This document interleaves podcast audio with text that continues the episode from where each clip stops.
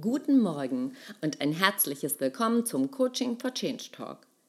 Sie hören die Podcast-Folge Nummer 4. Heute in der Lizenz zum Scheitern der Faktor Mut.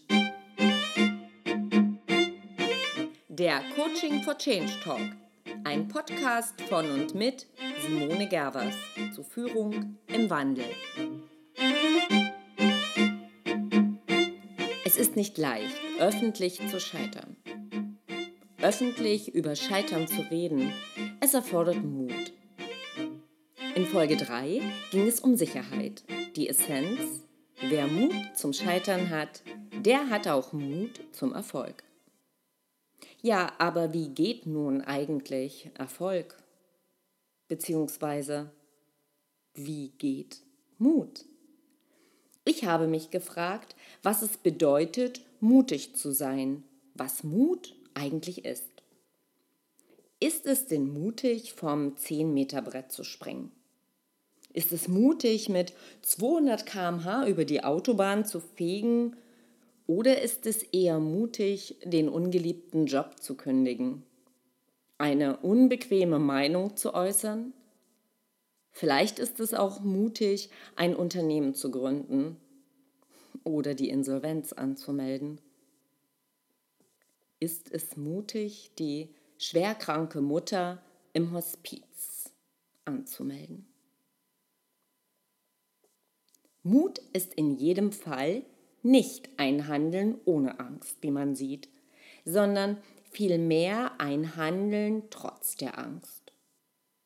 Mutig ist es, ein kalkuliertes Wagnis einzugehen. Ein Wagnis einzugehen für eine Sache, die sich lohnt. Mutig sein bedingt das Verlassen unserer Sicherheits- und unserer Komfortzone.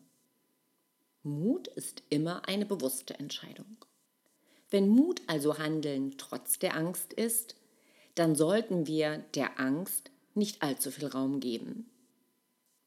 Wenn wir unseren Fokus auf einen Bedeutungshorizont, auf ein Wofür richten, unterstützt es unser mutiges Handeln.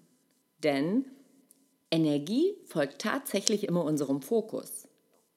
Geben Sie Ihren Zielen neben dem Warum, Warum, das sind die Werte, über dieses Thema werden wir ein anderes Mal sprechen, also geben Sie Ihren Zielen neben dem Warum immer einen größeren Rahmen, ein Wofür.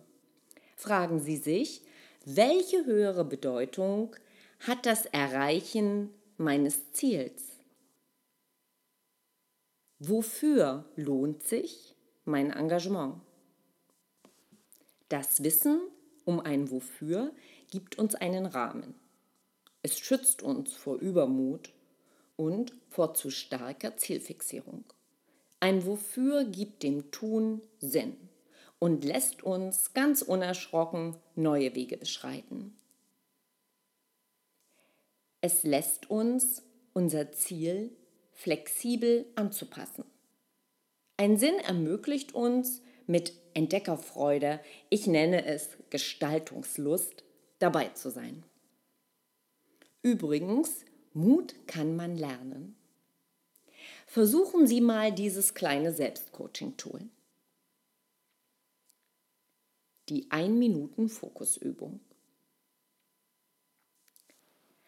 Fragen Sie sich doch einmal, wie viele noch so kleine, negative oder ärgerliche Gedanken haben Sie heute schon gedacht? Und wie viele stärkende, positive und begeisternde Gedanken haben Sie bewusst gedacht? Die Übung. Lenken Sie Ihren Fokus, lenken Sie Ihre Aufmerksamkeit ganz bewusst auf förderliche Gedanken und lassen Sie Bilder entstehen.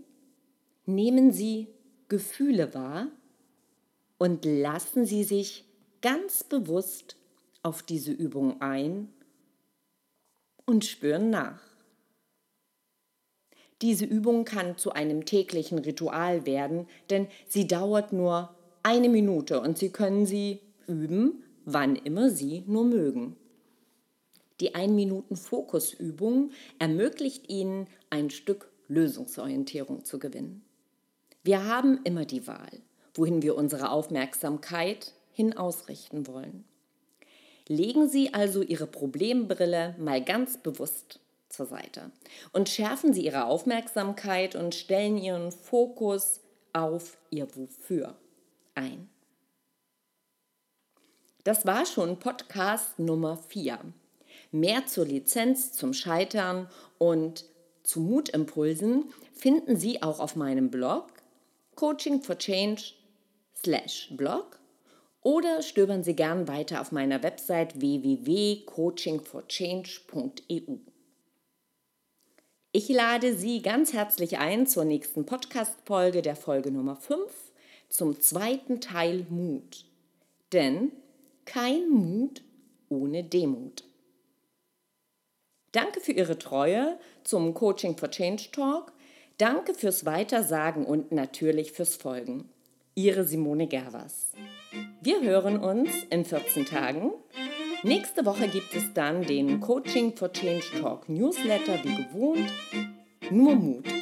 Change mit Gestaltungslust.